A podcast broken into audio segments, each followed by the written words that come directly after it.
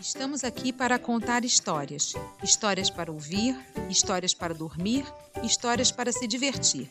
O modo do Guilho Saque estar perto de você.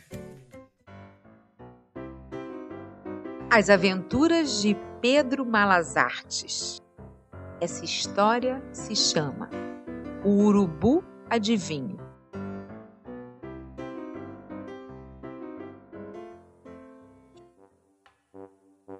Não tinha jeito, não. Malazartes gostava mesmo era de muita confusão. Por mais que tentasse, não se aquietava nem suportava a paz e a tranquilidade da casa de seus pais. Por essas e por outras, numa certa manhã ensolarada, partiu bem cedinho e foi embora. Para onde? Nem ele sabia. E importava?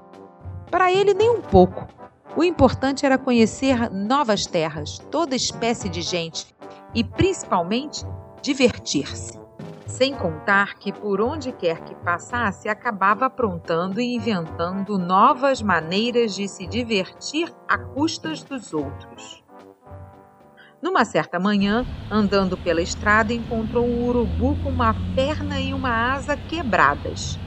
Com pena do pobre animal, colocou-o num saco e continuou caminhando atrás de alguém que pudesse cuidar dele.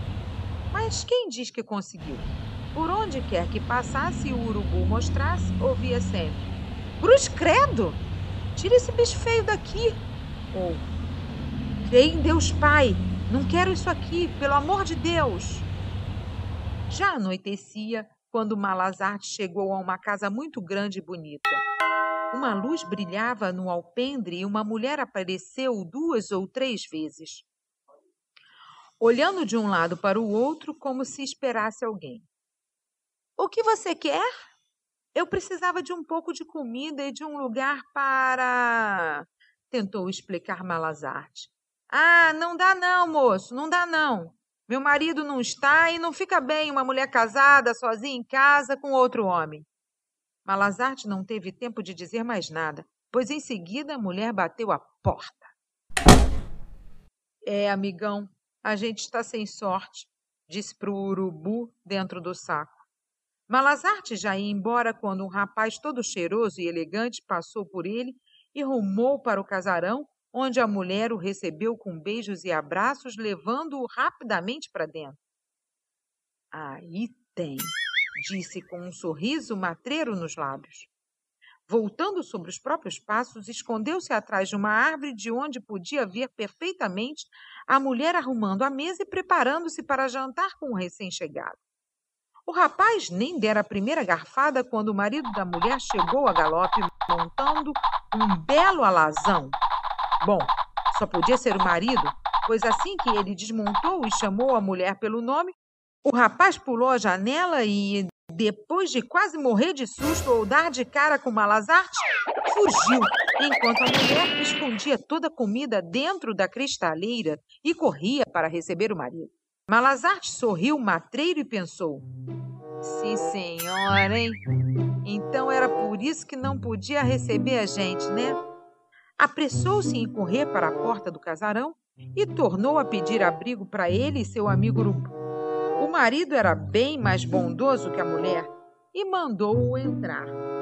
Ai, obrigado, moço, agradeceu Malazarte, exibindo o saco e dizendo: Eu e meu amigo não comemos nada o dia inteiro. A mulher e o marido trocaram um olhar de curiosidade. Que amigo? perguntaram quase ao mesmo tempo. Malazarte abriu o saco e exibiu o urubu. Ai, que nojo! disse a mulher fazendo uma careta. O senhor tem um urubu como amigo? espantou-se o homem enquanto se sentavam à mesa e a mulher servia comida. Ah, mas não é um urubu comum, afirmou Malazarte, surpreendendo-se ao ver que a mulher colocava sobre a mesa não aquela comida boa e gostosa que pretendia servir ao rapaz que fugira pela janela, mas outra, de dois dias atrás. Ele fala. Como é que é? Foi o que eu disse. Ele fala. A mulher sorriu zombeteiramente e desdenhou. Que bobagem! Onde já se viu uma coisa dessas? E tem mais. Malazartes ignorou-a. O homem e a esposa entreolharam-se espantados. Tem mais? perguntou ele. E o que mais seria? insistiu a mulher desconfiada. Meu urubu adivinha as coisas. Ele fala e adivinha. O casal caiu na gargalhada. Você só pode estar tá brincando. A mulher era a própria imagem do deboche. Um urubu falante e que adivinha as coisas. É verdade, garantiu Malazarte. E agora mesmo ele estava me contando que a gente só precisa comer essa comida se quiser. Pois naquela cristaleira tem peru assado, arroz de forno, bolo de milho e pelo menos umas três garrafas de vinho do bom. Intrigado, o homem pediu que a mulher olhasse dentro do móvel. Relutante, a mulher atendeu-o e fingiu espanto em encontrar toda a comida que havia escondido. Mas isso só pode ser um milagre, disse cheia de descaramento, trazendo os pratos e os vinhos para a mesa. Os dois comeram a noite inteira e o homem não passou um só instante sem insistir em comprar o urubu. Ah, eu não posso vendê-lo, não, disse Malazarte. Ele está com uma perna e uma asa quebradas e me disse que só voltará a falar e adivinhar depois de curado. Eu tenho que tratar do coitadinho.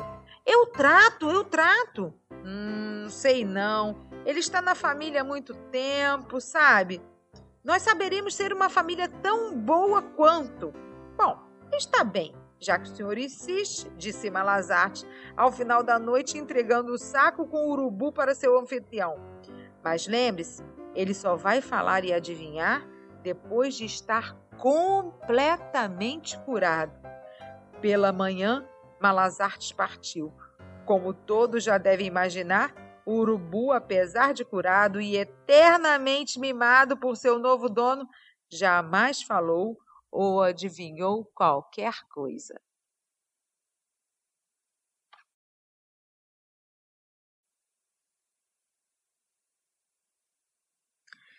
As Aventuras de Pedro Malazartes.